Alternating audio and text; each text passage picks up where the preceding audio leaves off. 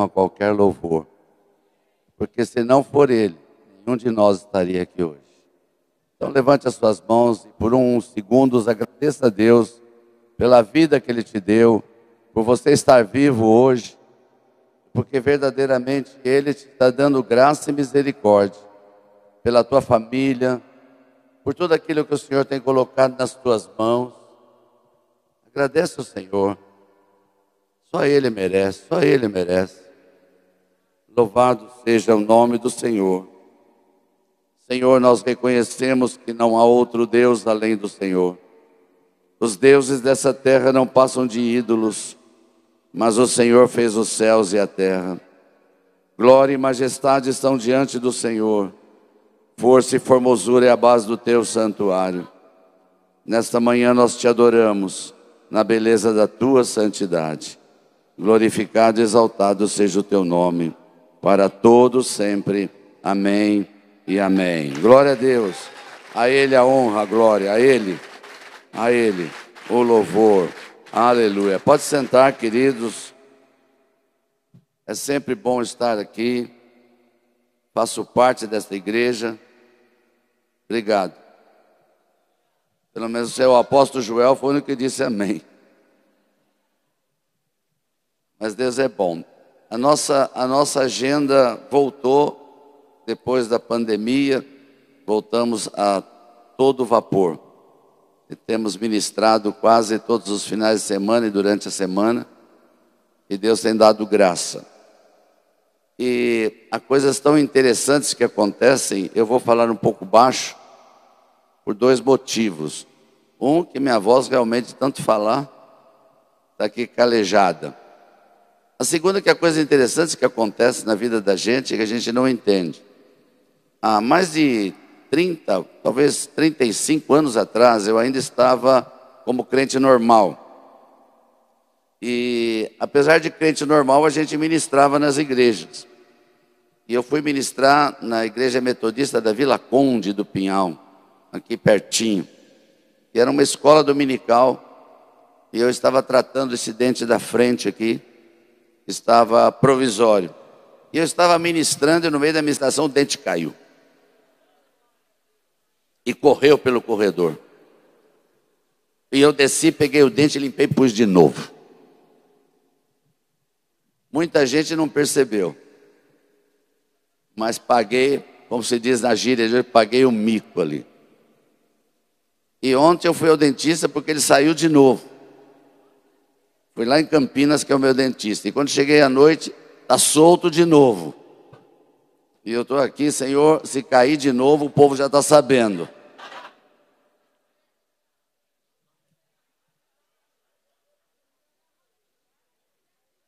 E eu fiquei pensando, essa hora era boa ter máscara. Que a máscara ajuda a não aparecer nada. Glórias ao nome do Senhor. A mensagem começa com uma palavra chamada tempos proféticos. E nós vamos terminar falando de maturidade. Mas o porquê essa palavra está ligada ao dia de hoje também, por coincidência. Eu preciso aqui falar algumas coisas, é, e como eu tenho liberdade, eu vou falar mesmo que o apóstolo Joel não autorizou. Mas na segunda-feira após as eleições, eu fiquei muito preocupado com pastores e crentes. E a preocupação foi porque eu comecei a receber muitos aptos, mas muito, de pastores, líderes, falando coisas que eu não estava entendendo. Alguns tristes, outros decepcionados, outros murmurando, e Deus falou comigo: precisamos mudar a visão da igreja. Porque as pessoas, apesar de serem crentes, pastores e líderes, continuam olhando as coisas naturalmente. E quando a gente tem uma visão profética, nós mudamos a nossa visão. A visão profética nos leva a entender como é que Deus vê as coisas. E quando você começa a perceber como Deus vê as coisas, as coisas naturais não interessam mais nada, porque o pensamento de Deus, o caminho de Deus estão acima dos nossos. Ele tem planos que nós não podemos imaginar, mas Deus está no controle de todas as coisas e vai levar ao fim o caminho que Ele deseja, e tudo que está no desejo do Senhor vai acontecer, independente de eu crer, independente da minha visão, porque a visão dele é poderosa, e essa nação é uma nação escolhida para o Senhor, e ela vai ser abençoada, porque Deus assim quer, aleluia. Aleluia. Imediatamente o Senhor colocou no meu coração um projeto. E começamos de 21 dias de oração e jejum, e nós estamos em jejum. E durante as primeiras sete semanas, sete dias já aconteceu, terminou ontem, nós tivemos sete dias de arrependimento pelos pecados da igreja e da nação brasileira. E uma das coisas que Deus falou forte comigo, Deus estava irado com a idolatria que a igreja estava dando a político. E eu vou falar algo aqui que eu não quero que você se assuste, não. Mas mito não é o Bolsonaro, mito é Jesus Cristo. Ele é o mito, ele é a glória, ele é a honra, ele é o louvor, ele é a adoração. E ele usa quem ele quer para fazer a obra dele. Aleluia. Põe a mão no nome de alguém e fala assim: a partir de hoje, sua visão vai mudar. Deus vai liberar a visão profética sobre você.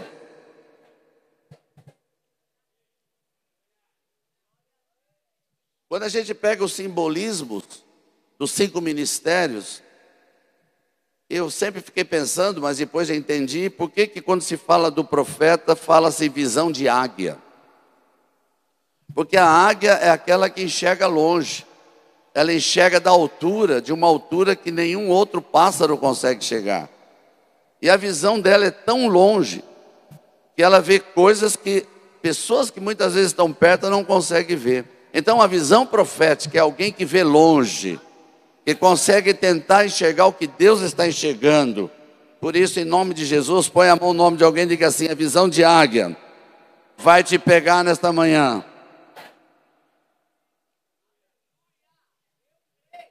Vamos abrir nossas Bíblias no livro de Colossenses, capítulo 1. Paulo escrevendo à igreja de Colossos, ou aos Colossenses, capítulo 1, verso 28 e 29. Há uma preocupação do apóstolo Paulo ao escrever isso. E eu quero repartir essa preocupação porque ela é atual. A Bíblia é atual. Tudo que foi escrito na palavra de Deus é para nós hoje.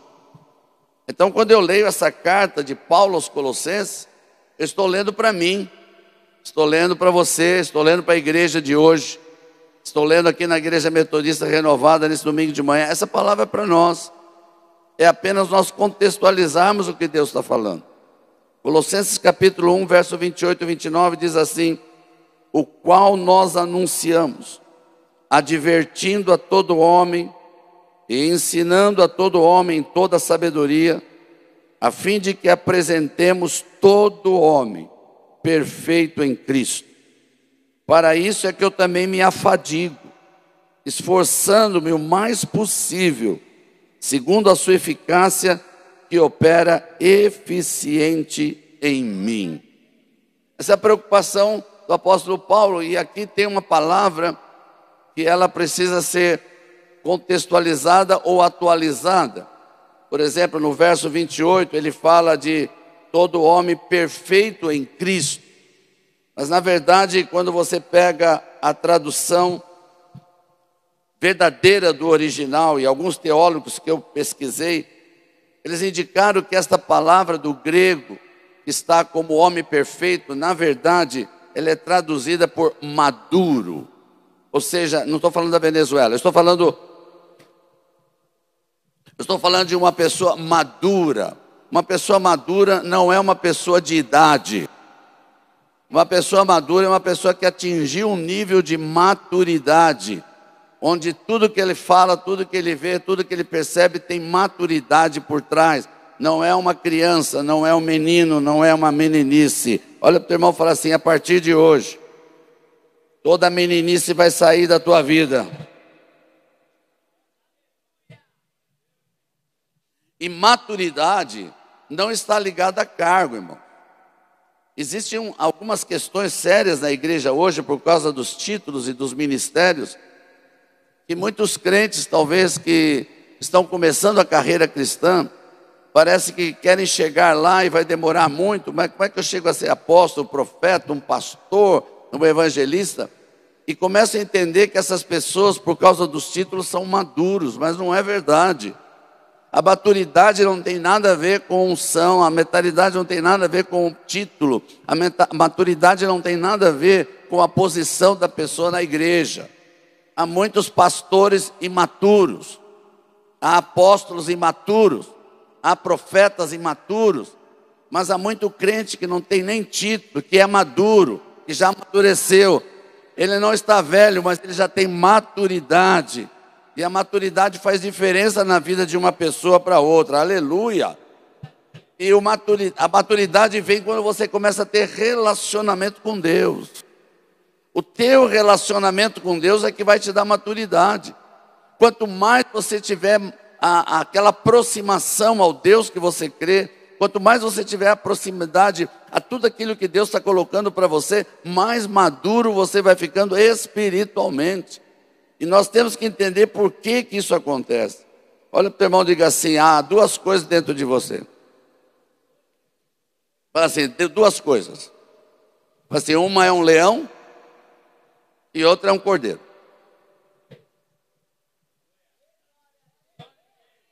E a maturidade é fazer com que o leão e o cordeiro que estão dentro de nós andem juntos. Olha para a carinha de quem está lá, você está com uma cara tão estranha que você não entendeu nada até agora.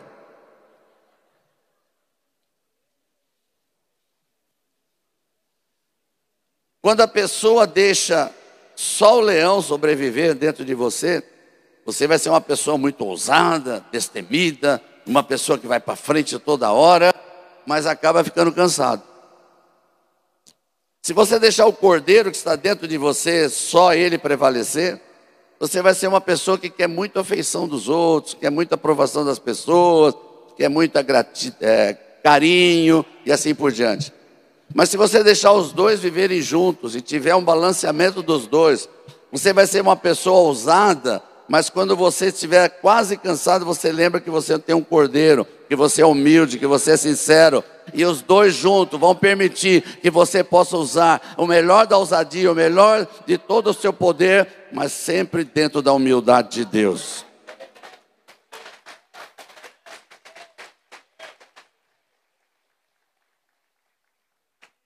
Por isso que crescimento, crescimento tem que ter equilíbrio.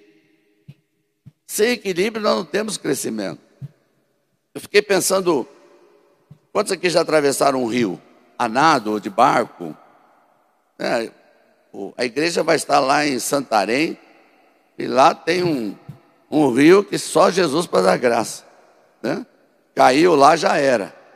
Porque além de ser muito grande, ele tem muito volume. Então eu fico imaginando esse rio poderoso. Aí nós vamos lá para a margem da praia, olhamos aquele oceano que perde de vista.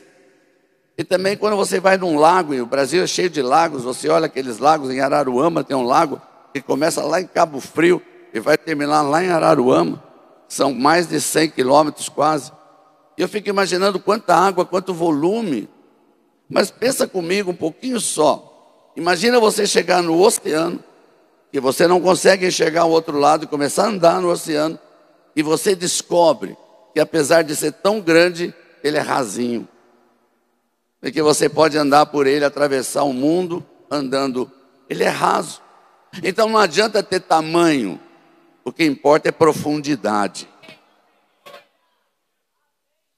Ah, eu, eu, só o pessoal da direita mesmo que recebe as coisas, esquerda nunca recebe nada.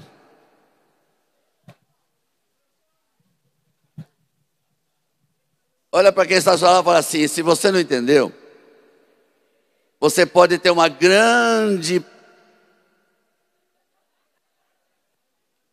Não é poupança, fica tranquilo. uma grande experiência, mas sem profundidade não funciona. Nós temos que mergulhar de verdade, nós temos que ter profundidade. E quanto mais profundidade, mais maduro eu vou tendo, e o meu equilíbrio de crescimento vai ser perfeito. Aleluia.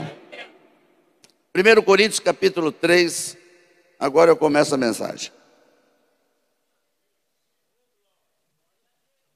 1 Coríntios capítulo 3, o verso 1 e o verso 2.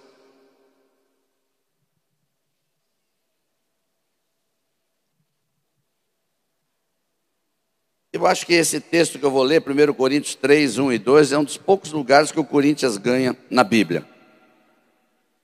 Tem Coríntios 3, o verso 2, tudo bem. Eu, porém, irmão, não vos pude falar como a espirituais, e sim como a carnais, como a crianças em Cristo. Leite vos dei a beber, não vos dei alimento sólido, porque ainda não podia suportá-lo. Nem ainda agora podeis, porque ainda sois carnais. Essa é uma palavra dura que o apóstolo Paulo ele não tinha problema de falar isso para a igreja. Hoje em dia nós temos amenizado muito a palavra de Deus para o povo e o povo continua raso e continua simplesmente mergulhando naquilo que eles precisam mais.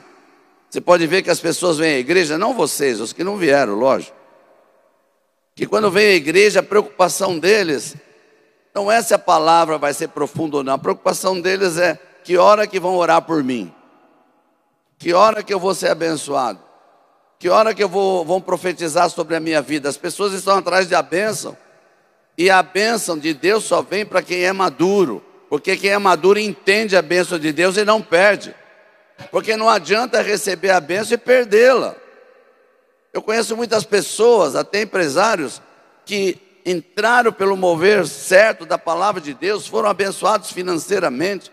Eu pude acompanhar quanto a bênção Deus deu financeira, mas passou alguns meses, perderam tudo. Por que, que perderam? Porque não se aprofundaram na maturidade, ficaram no raso, e no raso você perde tudo, porque nós temos que nos aprofundar, nós não podemos ser mais carnais, nós temos que começar a aprofundar na palavra, palavra tem que ser vida para nós, palavra tem que ser algo que você recebe e fala: Isso é a minha vida a partir de agora, eu vou viver essa palavra. Não é simplesmente para você dizer, oh, coisa tremenda, que palavra bonita que foi dado, não. Essa palavra tem que entrar dentro do teu interior, tem que ser como uma espada espada de dois gumes que corta, corta toda a raiz que não presta, corta tudo aquilo que você está fazendo que você sabe que não devia fazer. Essa é a palavra verdadeira que penetra. Quando você é profundo, ela não machuca, ela não machuca, ela não machuca.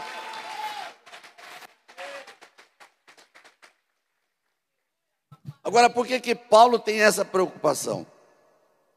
Em diversos textos que eu analisei do apóstolo Paulo, eu vi ele preocupado com a igreja. Não foi só para Colossenses que ele escreveu. Há outros textos que ele fala da preocupação dele com relação à maturidade do povo, da igreja.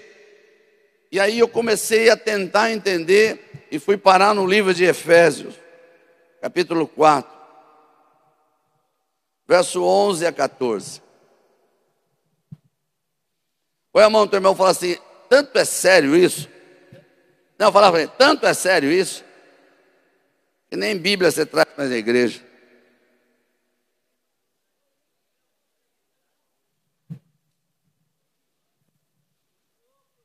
Porque é mais fácil vir na igreja e esperar o que o pastor vai ler. Olha para o teu irmão e fala assim: não fica com essa cara, não, é para você que ele está falando.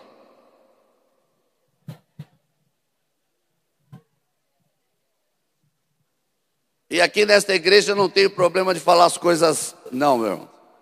Por que, que eu não tenho problema? Porque aqui tem uma porta aqui atrás que eu tenho como sair. Efésios 4, de 11 a 14.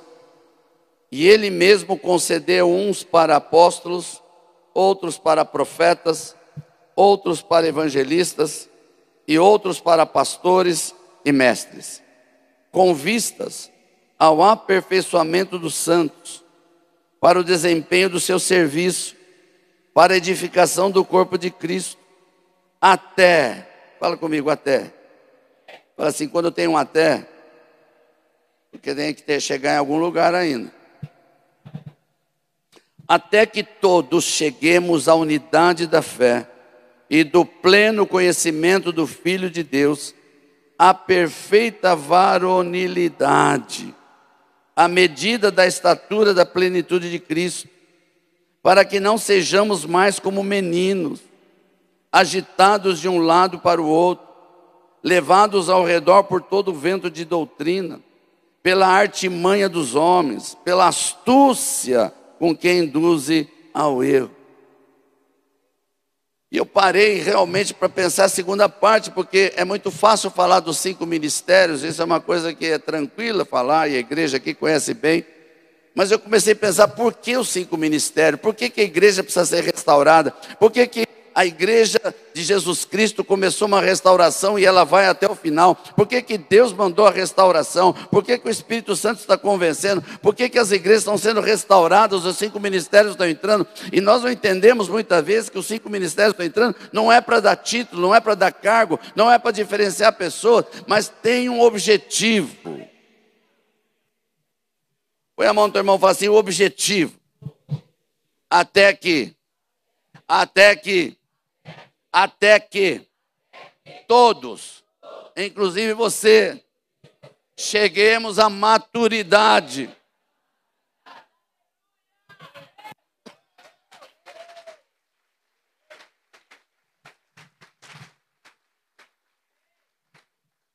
Eu fico impressionado, irmão, vocês não têm ideia. Eu estou numa fase da idade que a gente uh, fala tudo o que quer.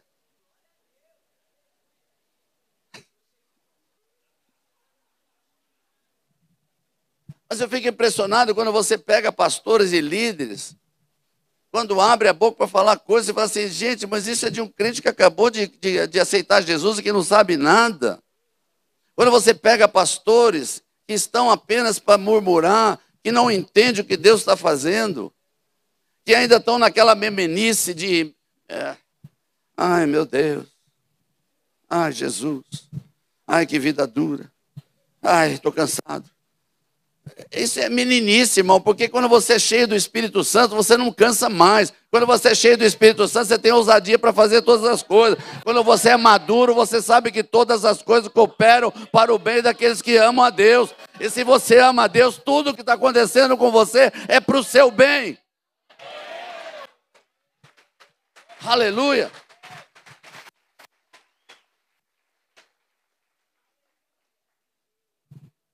Repete comigo, ponto número um. Até que, inclusive você, cheguemos todos à maturidade. Logo em seguida ele vem dizer assim: se eu chegar à maturidade, eu não vou ser mais criança.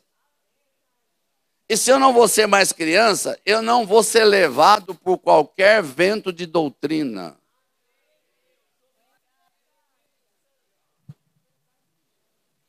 Quando você é maduro, irmão, ninguém mais te engana espiritualmente. Quando você conhece a palavra e se aprofunda e não é raso, ninguém na internet vai te enganar. Porque hoje o que nós temos na internet? Nós temos todo tipo de pregador, todo tipo de doutrina. E quando você está raso, você vai buscar uma doutrina que seja boa para você. Mas quando você é profundo na palavra, você não está à toa atrás de uma doutrina que te agrade. Você está atrás de uma doutrina que te leve à maturidade com Cristo Jesus. Se é para aplaudir o Senhor, aplauda mesmo.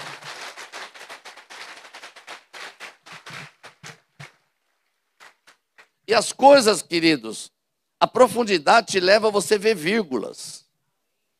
Porque as heresias não vêm aparentemente porque o próprio Satanás é travesti.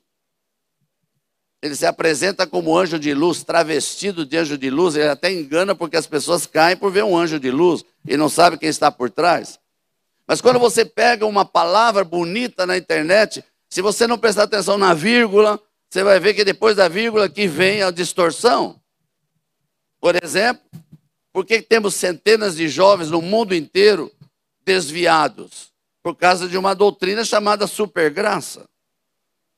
O que, que essa doutrina supergraça tem? Inclusive, eu, eu acho tremendo, porque o camarada que se apresenta, ele é um coreano, e se veste como um artista, e os, os jovens gostam. Porque a palavra dele é boa para quem é raso. Porque ele diz coisas certas, ele diz coisas perfeitas. A mensagem dele começa até a metade perfeita e você vai dar glória a Deus, aleluia, o tempo todo. Porque ele vai falar da graça de Deus, que Jesus veio para perdoar os pecados, verdade. Jesus pagou um preço, verdade. Jesus já perdoou todos os seus pecados, verdade. Mas aí vem a vírgula. E na vírgula diz então: todos os teus pecados futuros estão perdoados também. E para quem gosta de pecar, é tudo que eu precisava. Eu posso pecar à vontade, porque todos os meus pecados futuros já estão perdoados. Isso agrada as pessoas, porque se a pessoa está com pecado de estimação, aí que ele não vai largar. Porque ele tem uma palavra de um pastor, e ele vai dizer, é um pastor que está falando, irmão, e infelizmente nós vamos ter todo tipo de pessoa no inferno. Hum. Olha para o teu irmão e fala assim: o teu título não te salva do inferno, irmão. Se você não se firmar na palavra e não penetrar e não se tornar maduro, você vai ser enganado. Aliás, agora chegou uma, uma série de pastores falando que não precisa mais dar dízimo. Ah, como o povo gosta. Aleluia.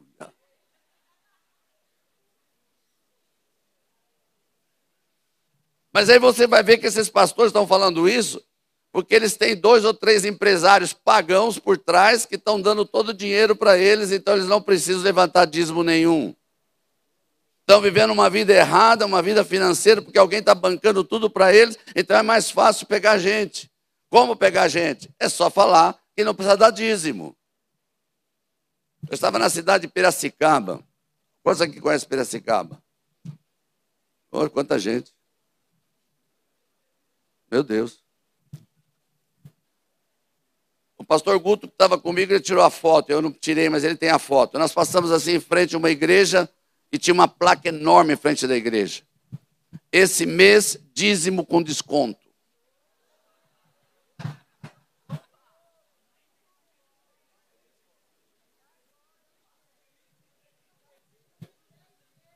Põe a mão teu irmão e fala assim: estão tornando o evangelho barato demais.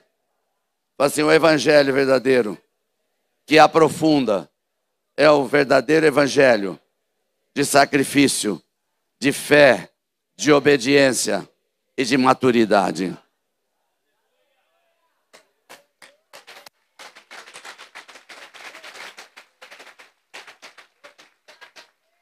Ah, o pior não é isso.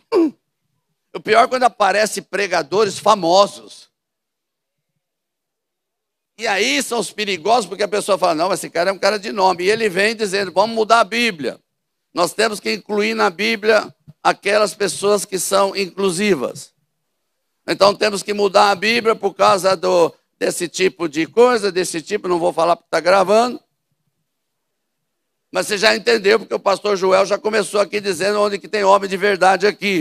Então, a Bíblia, inclusive, é mudar a Bíblia, irmãos. A Bíblia não se muda, ela já foi escrita, ela é a única verdade que existe. Atravessa milhares de anos e continua sendo a única verdade.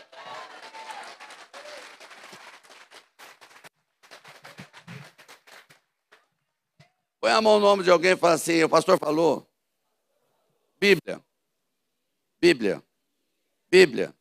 Fala para o teu irmãozinho. Olha para ele. Aquilo que você não lê, irmão.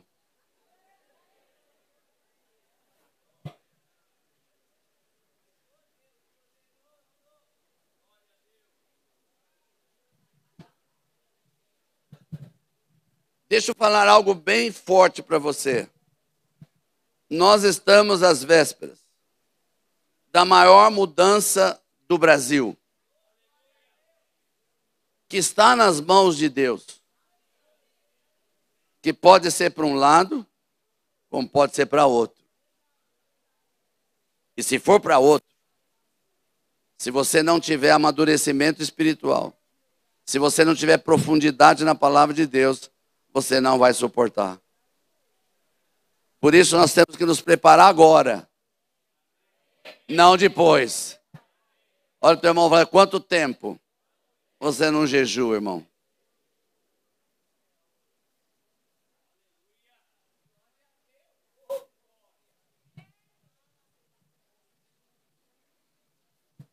Os fariseus chegaram para Jesus e disseram assim: Os teus discípulos não jejuam? Jesus diz assim: Quando o noivo for tirado, eles vão jejuar. Olha para o irmão e fala assim: Não espere tirar o noivo para você jejuar.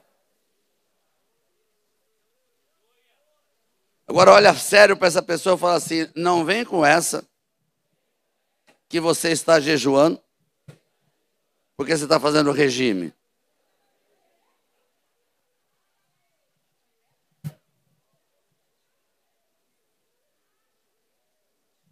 Pastor, como é que a gente consegue caminhar para chegar na maturidade? Preciso colocar alguns passos para vocês. Porque não é fácil, mas é fácil. Mais ou menos como alguém que já foi presidente da República e fala as duas coisas igual, a gente nunca entende. Não é fácil, mas é fácil. Eu não sei se eu entrei ou se eu saí. Mas é fácil desde que você siga de verdade. Ponto número um: honra. Ah, vou repetir. Se você não é uma pessoa de honra, você não é maduro. E madureza de honra não é pela boca. Madureza de honra é por atitudes. Por exemplo, é muito fácil honrar para cima quem está acima da gente. Mas a honra não está ligada só a honrar para cima. A honra está ligada a honrar qualquer pessoa que esteja abaixo ou do lado. Eu aprendi com o pastor Jorge Linhares faz muitos anos. Estivemos juntos num congresso. E quando foi a vez dele, eu prestei atenção muito. Ele falou algumas coisas que para mim mudou já aquilo há muitos anos atrás e eu pratico até hoje. Por exemplo, se você é uma pessoa de honra, você não tem nenhuma dificuldade de quando parar o teu carro no posto de gasolina e pagar a conta, tirar um dinheirinho e dar para aquela pessoa que você nem precisou sair do teu carro. Ele foi lá e colocou a gasolina para você. Ele ganha um salário baixíssimo. E o que tem é honrar aquela pessoa que te serviu, porque ele foi alguém que serviu você enquanto você estava sentado. É ele que merece uma honra em dinheiro.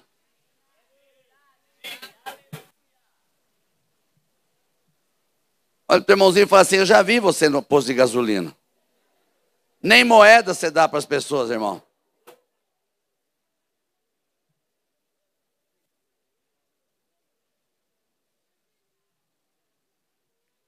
Eu vou em qualquer restaurante que eu for, eu pago a conta. Ou quando o Joel vai, ele paga para mim. Mas aí eu chamo aquele garçom que me serviu, eu chamo de lado e dou um dinheiro para ele. Não tem nada a ver com o dinheiro da gorjeta, é dele, porque ele me serviu, ele pôs o prato para mim na mesa, ele pôs a comida para mim comer. Eu não precisei nem me levantar. Ele trouxe o garfo, ele trouxe, trouxe tudo na mesa. Eu tenho que honrá-lo.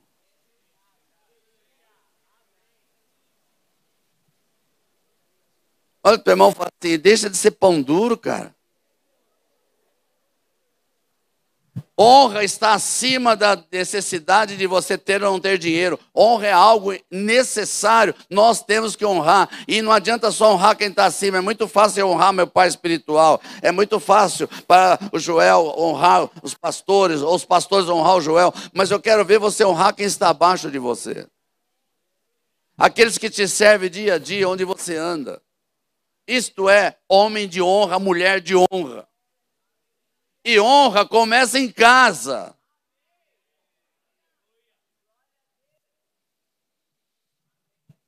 Quantos aqui são casados?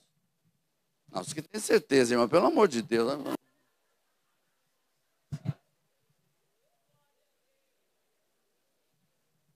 Tem homem, não precisa levantar a mão. Tem homem que não sabe honrar sua esposa, sabendo que ela trabalha o dia inteiro, faz tantas coisas. Eu fiquei só um tempo, quando a Cleide não podia andar de, de, de, de dentro de casa, eu falei, meu Deus, faz a Cleide andar logo, Senhor.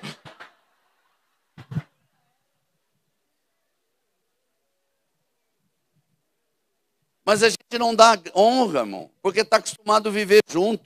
O viver junto não impede a honra. Tem filhos que não honram seu pai. Reclamo para chuchu, mas quem paga a conta é o pai. Quem dá o dinheiro é o pai. Quem põe a comida é o pai. Mas não honra o pai, ainda reclama, porque não é homem de honra. Nem mulher de honra. Alô? Acha alguma mulher aí e fala assim, na hora. Na hora, acha alguma mulher, fala para essa mulher aí. Na hora. Na hora que você quer ir no cabeleireiro, para quem você pede dinheiro?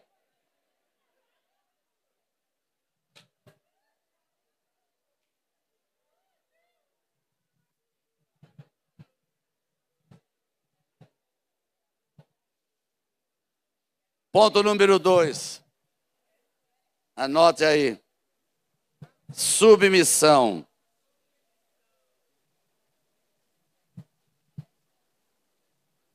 Esse é um dos grandes segredos do reino de Deus.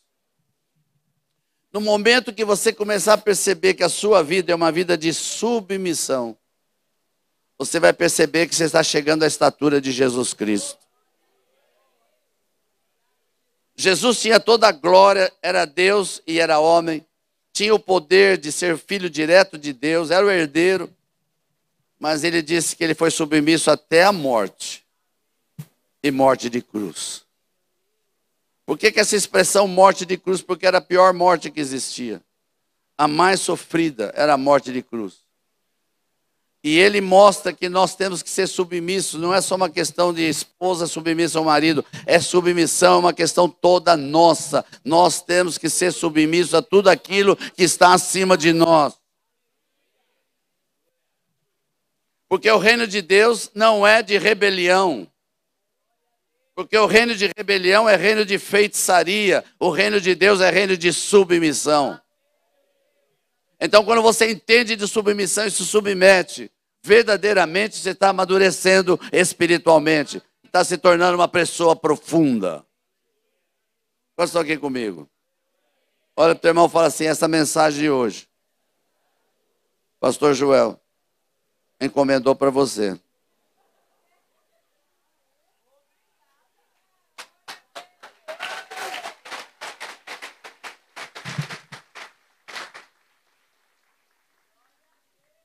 Eu descobri que a maior arma para que o orgulho não entre no nosso coração, uma vez que a Bíblia diz que o orgulho ou a soberba, que é a mesma coisa, precede a ruína. Toda pessoa que começa orgulhosa, ela vai cair um dia, não tem jeito, porque é a palavra de Deus. Mas o maior antídoto contra orgulho é submissão. Quando você é uma pessoa submissa, eu não estou dizendo superserviente. Não, deixa para lá. Eu não estou dizendo de você ser um capacho. Eu estou dizendo de você ser uma pessoa submissa às autoridades que te compete. Então você realmente você é uma pessoa madura, porque você sabe que quando você é submisso, quem aprova é o Pai. E ter a aprovação do Pai é melhor do que a aprovação de qualquer pessoa na face da terra. Aleluia! Olha para o teu irmão e fala assim: ponto número um, honra. Ponto número dois.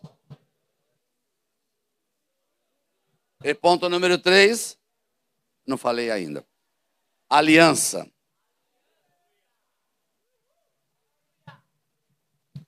Aliança, ela não partiu do homem. aliança começou com Deus. Foi Deus que fez o homem. Não foi o homem que fez Deus. Foi Deus que fez a gente. Então, logo em seguida, ele já fez uma aliança conosco. Uma aliança que começou lá atrás no Éden, até completar com Jesus Cristo. Uma aliança com a possibilidade de um dia nós vivermos eternamente com Ele. Todo o projeto de Deus, desde o jardim do Éden até Jesus, foi com um único objetivo: aliança. Quando Deus foi salvar o povo dele lá no Egito, presta atenção em Êxodo capítulo 3, depois você lê. Ele chama Moisés e diz assim: Lembrei-me da minha aliança. Quando Deus se lembra da aliança dele, ele vai mover céus e terra para cumprir a aliança dele. Meu irmão, em nome de Jesus, se você tem uma aliança com Deus, porque você fez através de Jesus essa aliança, pode ter certeza absoluta que tudo que ele prometeu, ele vai mover céus e terra para cumprir, porque Deus é Deus de aliança e ele cumpre o que ele fala. Ele jura por ele mesmo e ele promete e cumpre.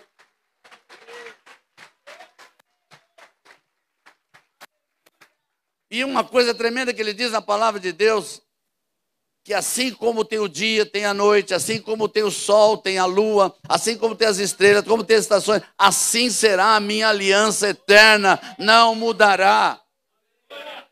Então nós temos que ser pessoas de aliança.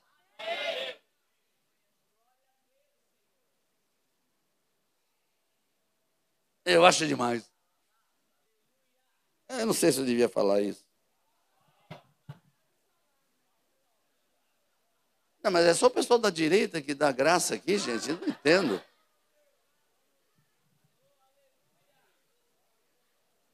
É igual o carro trombado, irmão. Quando o carro tromba, o seguro fala, deu PT. Você está pensando coisa que eu não falei, mas. Quer ver uma coisa tremenda? Eu vou fazer com o apóstolo Joel. Vem aqui, meu filho. Logo você. Tem muita gente, não sei se estão aqui, mas tem muita gente que chega para ele, estamos juntos.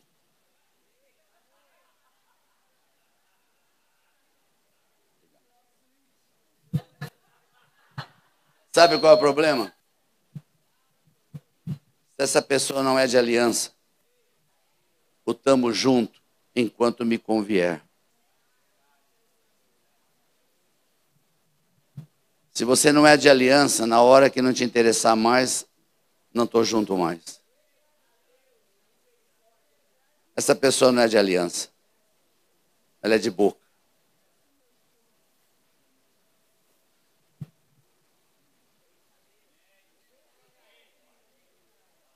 Posso falar mais?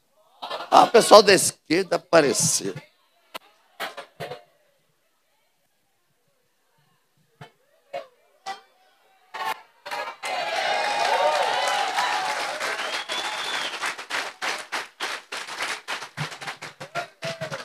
Eu acho, eu, querida Bárbara, você é uma mulher de Deus.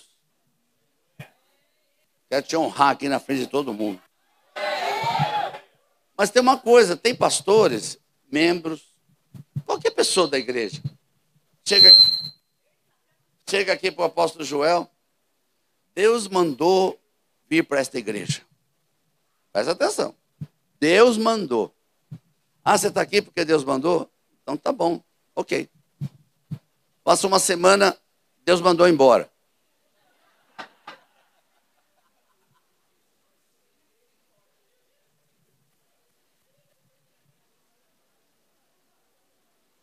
Aí eu descubro que esse Deus que ele falou não é Deus maiúsculo, é Deus minúsculo, que é o próprio diabo. Que é o Senhor de vida de pessoas que não têm profundidade, que não fazem raízes em ministério que vem para o ministério enquanto lhe importa, enquanto interessa, enquanto é bom para ele, mas a hora que não é bom mais, eu vou embora. São pessoas enviadas pelo diabo. Porque pessoa de aliança é pessoa que sabe o que é aliança e fica em aliança eterna.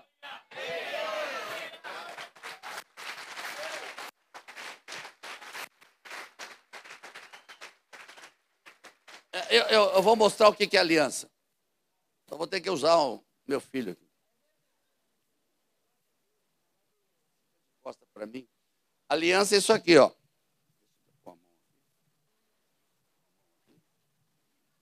Isso é aliança.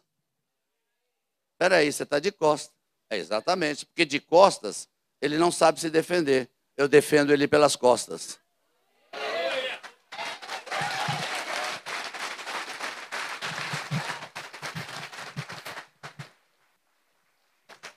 Alianças são pessoas que, quando você sai de perto da pessoa que você tem aliança, você a defende de todas as formas. E quando alguém vem falar dessa pessoa, você fala assim: não quero ouvir, porque eu tenho uma aliança. Se você falar mal dele, está falando mal de mim e eu vou quebrar tua cara.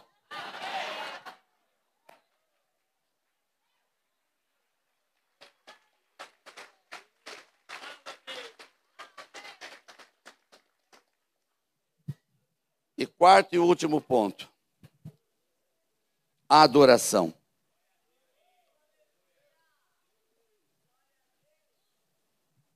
Adoração verdadeira não é aquela que você se mostra. Adoração verdadeira é quando você está sozinho, escondido, sem ninguém ver, e você está adorando o Senhor. O maior símbolo de adoração para mim, a Bíblia, é Davi. Porque a gente fala de Davi como rei. Tudo bem. De Davi dançando na frente da arca da aliança. Tudo bem de Davi estabelecendo os turnos de adoração na casa do Senhor, tudo bem. Mas ele não começou lá. Ele começou cantando para ovelhinhas. Eu, eu, gosto de imaginar a Bíblia, irmãos, e, e entrar na história. Eu fico imaginando, porque a gente já viu filmes sobre isso, aquele sereno do deserto de Israel. Aquela céu limpo, frio de rachar. A gente pensa que deserto é só calor, à noite chega a zero graus. E eu fico imaginando Davi lá só com ovelhas. Não tinha violão, mas cantando. O Senhor é meu pastor e nada me faltará. As únicas pessoas que aplaudiam ele eram um bando de ovelhas que nem aplaudir podia, mas podia falar só mé.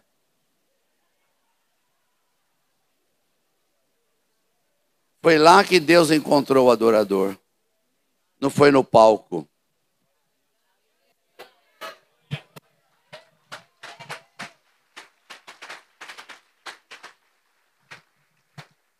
Quando você se vê um adorador, se adora em qualquer lugar.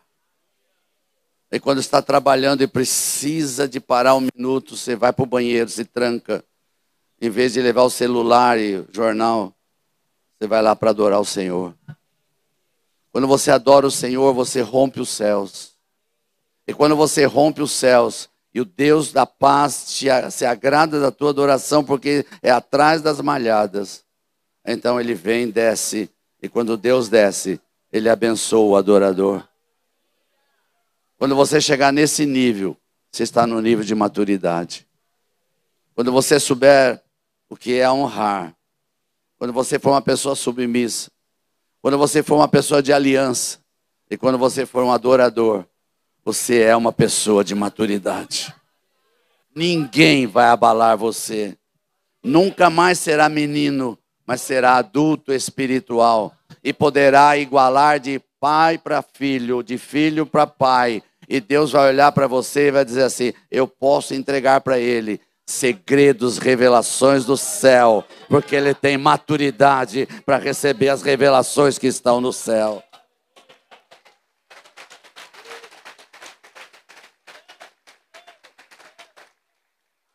Fique em pé no seu lugar.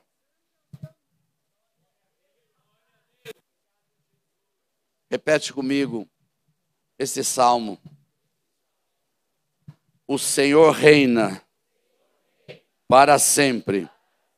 O teu Deus, ó Sião, reina de geração em geração. Aleluia.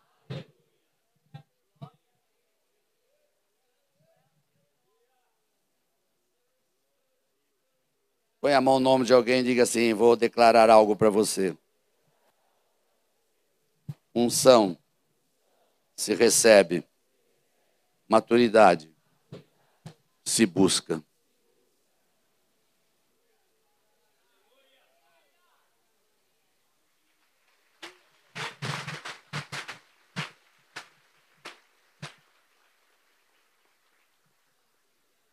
E a busca da maturidade tem que ter algo que foi pregado aqui domingo passado: perseverança. Sem perseverança ninguém alcança o ponto mais alto, que é a maturidade de varão perfeito, conforme a imagem e semelhança de Jesus Cristo. É muito fácil dizer, ah, pastor, a gente nunca vai alcançar a perfeição. É verdade. Mas não é por causa disso que eu vou desistir de procurá-la. Eu quero chegar até o máximo onde eu posso chegar. Porque quando encontrar Ele, veremos face a face. Então seremos 100% perfeitos. Mas o fato de não conseguir tudo hoje não me dá o direito de parar. Olha para o irmão e fala assim: a última palavra. No momento que você aceitou Jesus, no momento que você decidiu segui-lo, no momento que você se filiou a uma igreja para ter uma família e andar junto, a partir desse momento, você não pode voltar a ser criança.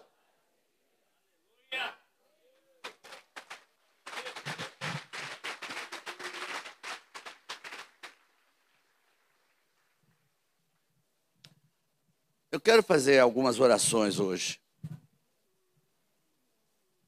Eu estou olhando o relógio ali e ainda tem cinco minutos. Glória a Deus. Eu estou tentando bater meu recorde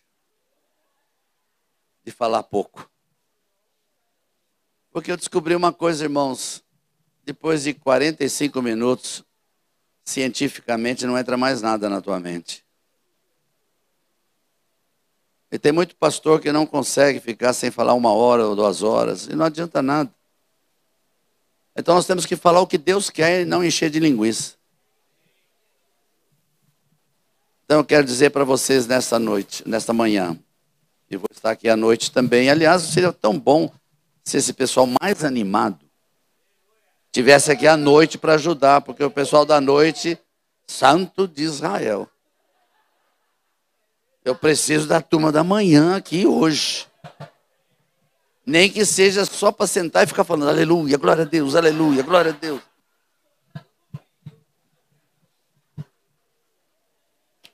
Mas eu quero orar.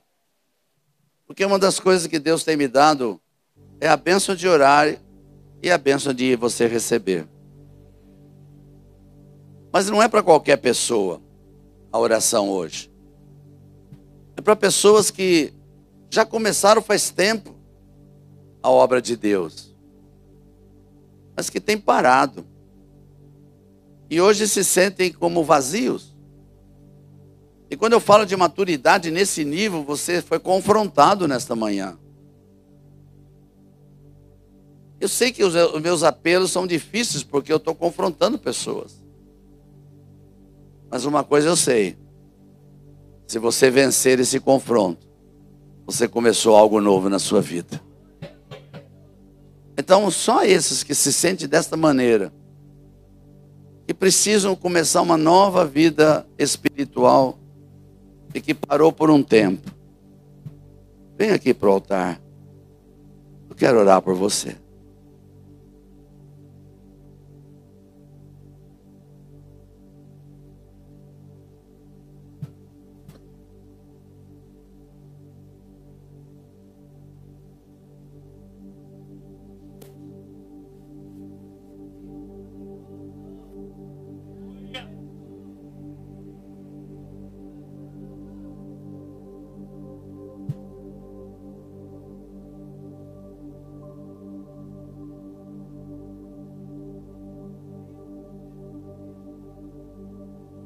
que vir mais, mais para frente, por favor?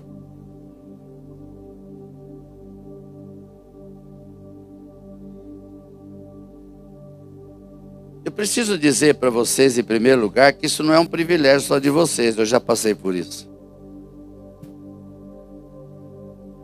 Exatamente no momento que eu estava como crente normal e que pregava já, ia na igreja, até um momento que eu olhei no espelho, falei: tem alguma coisa errada comigo. Eu prego que eu não vivo, tem alguma coisa errada comigo. Eu estou fazendo as coisas por como se fosse para bater o ponto. Não estou tendo alegria de ir na igreja. Tem algo errado comigo. Foi quando alguém disse: Você precisa ser cheio do Espírito Santo. Eu busquei um ano, não foi de um dia para a noite. Já podia ter desistido na metade, porque eu só encontrei pessoas contra. Mas eu queria algo para mim. Foi um ano de busca. E eu consegui. Então eu posso dizer para vocês que a perseverança vai levar vocês ao melhor de Deus.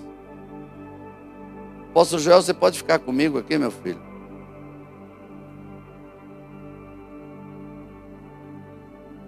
Essa é uma outra coisa que eu aprendi, não importa onde eu estou ministrando, qualquer lugar do Brasil ou do mundo onde eu vou. O momento mais importante do culto, o pastor da igreja tem que estar presente porque ele é autoridade. Eu vou abençoar vocês, mas a autoridade dele é que vai fazer com que essa bênção seja selada. Senhor, aqui estão vidas preciosas. Antaramachore de Balamas. Ora Bashiri Hande. Alguns deles, pai, estão aqui como eu estava aquele dia, aqueles 40 anos atrás, pai. Eles vieram ao altar hoje, Senhor. Assim que o Senhor fez uma mudança na minha vida, faz na vida deles, Pai. Que o teu Espírito venha e encha eles agora da cabeça aos pés. Que eles sejam tão cheios do Espírito Santo, que nunca mais serão iguais, nunca mais poderão voltar àquilo que era e que hoje começa algo novo.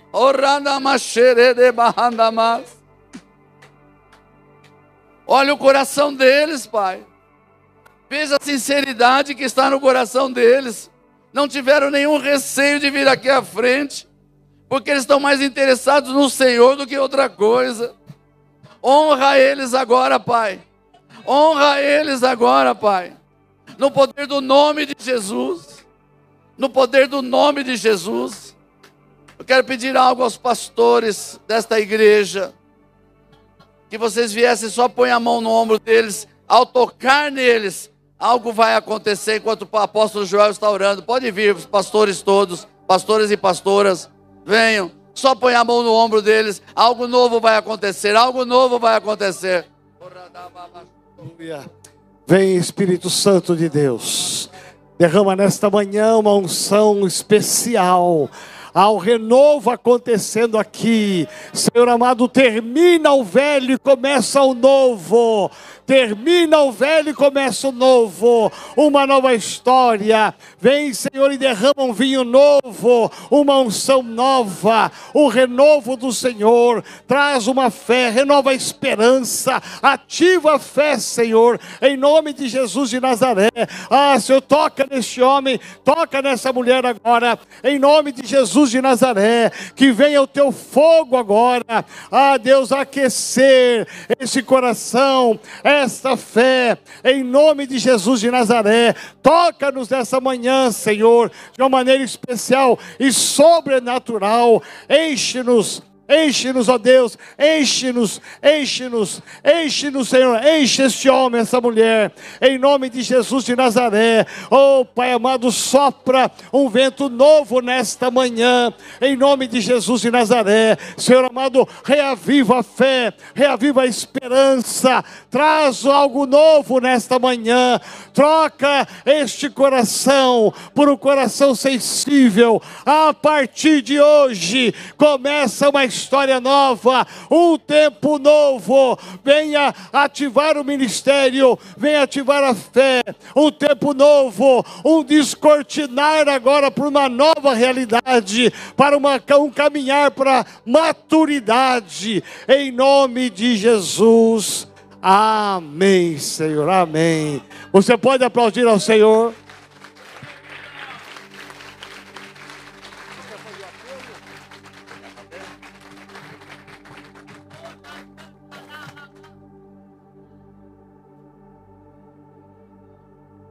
Escute bem, vocês que estão aqui à frente. Quando começa um novo caminhar, tem que começar algo novo. Então procure, assim como eu fiz comigo, procure na sua vida todas as coisas que você já sabe, que deixa você para baixo, que deixa você triste e que impede de você ser feliz. Começa a fazer um caminho isso aqui eu não vou fazer mais, isso aqui eu não quero mais na minha vida, isso aqui eu não quero mais. A partir de agora eu vou começar isso, isso, isso, porque Deus tem que ver o seu querer também. Amém? Aleluia.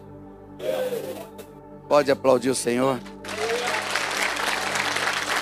Depois você volta para o seu lugar, por favor. Eu creio. Eu creio. Pode ficar em pé mais um pouquinho, por favor.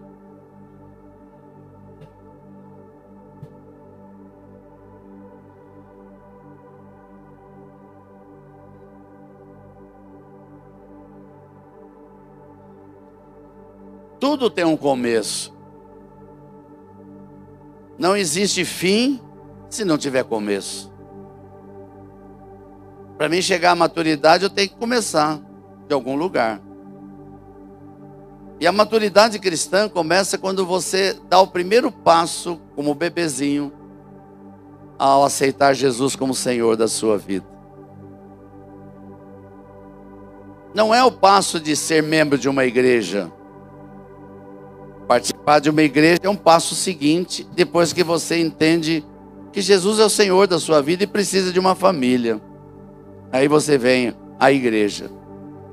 Mas para chegar lá, você tem que entender que a abrir da sua boca é importante para que Satanás saiba que você tomou uma decisão.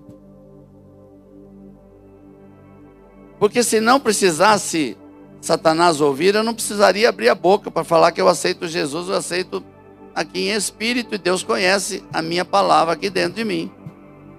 Mas para que o reino das trevas saiba que perdeu você, você precisa declarar com a sua boca que Jesus Cristo é o Senhor da sua vida. Eu tive que fazer isso apesar de nascer num lar cristão. Mas eu entendi que Deus não tem netos. Deus tem filhos. E eu precisei entender que para ser filho de Deus, eu tinha que declarar Jesus como Senhor da minha vida. Mas não foi simplesmente porque eu fui num culto, porque eu comecei a entender o que, que Jesus tinha feito por mim. A obra que ele fez na cruz do Calvário não é em vão. Ele pagou o preço dos nossos pecados. Feche seus olhos, nós vamos orar. Porque se tiver alguém aqui hoje que ainda não teve essa oportunidade que eu tive de vir no altar e declarar Jesus como Senhor. Eu quero que você venha hoje, porque hoje foi o dia que Deus te escolheu. O dia que Deus está te chamando para começar uma nova vida e você saber o que, que é realmente uma vida abençoada. Feche seus olhos. E você que trouxe alguém Interceda por essa pessoa agora. Senhor, nós temos a palavra do Senhor que é a garantia fiel e temos o penhor do Espírito Santo. Tua palavra diz que é o Espírito Santo que nos convence do pecado, da justiça e do juízo. Senhor, a tua palavra já foi dada aqui. Estamos orando pelo Senhor e é o Senhor que convence. Senhor, visita esta família toda que está aqui reunida. Se tiver alguém ainda no meio deles que não entregou sua vida para Jesus, que o Senhor convença agora, que o coração deles se encha de alegria para sentir que Deus está falando com eles, para que tudo aquilo que o diabo veio para matar, roubar e destruir acaba hoje na vida dele e passa a ter vida e vida em abundância. No nome de Jesus eu entrego cada vida nas tuas mãos, elas não são minhas, elas são do Senhor. E a tua palavra diz que aqueles que vêm a ti o Senhor não lança fora. Faz isso agora, Pai. No nome de Jesus, fique os teus olhos fechados. Se tem alguém, por favor, que tem um desejo hoje de fazer, eu queria fazer essa oração. Eu queria declarar que Jesus é o Senhor da minha vida. Eu quero mudar de vida. Então você levante a sua mão direita aí onde você está. E eu quero te abençoar. No nome de Jesus. Temos uma mão levantada aqui, glória a Deus.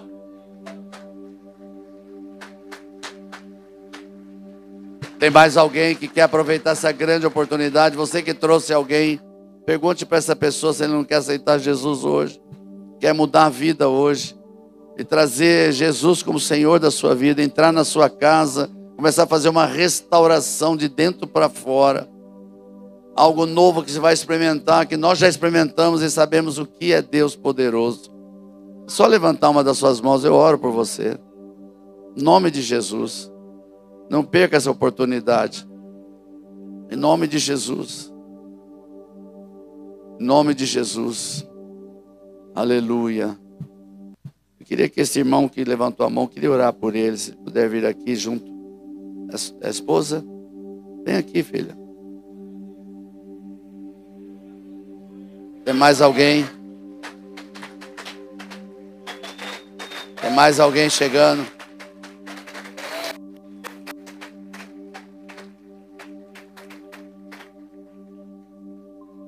Tem mais alguém? Vença o obstáculo que todo o reino das trevas tenta te impedir de você vir aqui. Tome uma decisão e diga: Eu vou vencer, eu vou lá. Nome de Jesus. Aleluia. Aleluia. Que coisa linda, que coisa maravilhosa. Eu quero estender o convite também a você que está aqui e que por alguma razão estava longe, afastado da casa do Pai. E você entrou aqui hoje. Deus está falando com você. É o seu tempo de você fazer uma aliança com Ele. E se você quer fazer uma aliança, dá tempo de você sair do seu lugar e vir aqui na frente e dizer: Eu vou voltar para a casa do Pai. Alguém que precisa tomar uma decisão desta, agora é a sua hora. Amém? Então levante a sua mão direita para esta direção, para essas vidas tão preciosas. Nós vamos orar e eles, eles vão orar comigo, você ora comigo também. Diga assim: Senhor Jesus, nesta manhã, eu olho para a cruz e reconheço Jesus Cristo de Nazaré como meu único Senhor e Salvador. Eu entrego a minha vida crucifico os meus pecados e começo hoje uma nova vida, o caminho para a maturidade. Vem Espírito Santo, conduz os meus passos, todas as minhas ações, e que a partir de hoje eu viva o novo do Senhor, e que o meu nome esteja escrito no livro da vida, para ter o direito a vida eterna. Obrigado, Senhor, por esta família na fé. Em nome de Jesus. Amém. Você pode aplaudir ao Senhor? Que lindo, que lindo.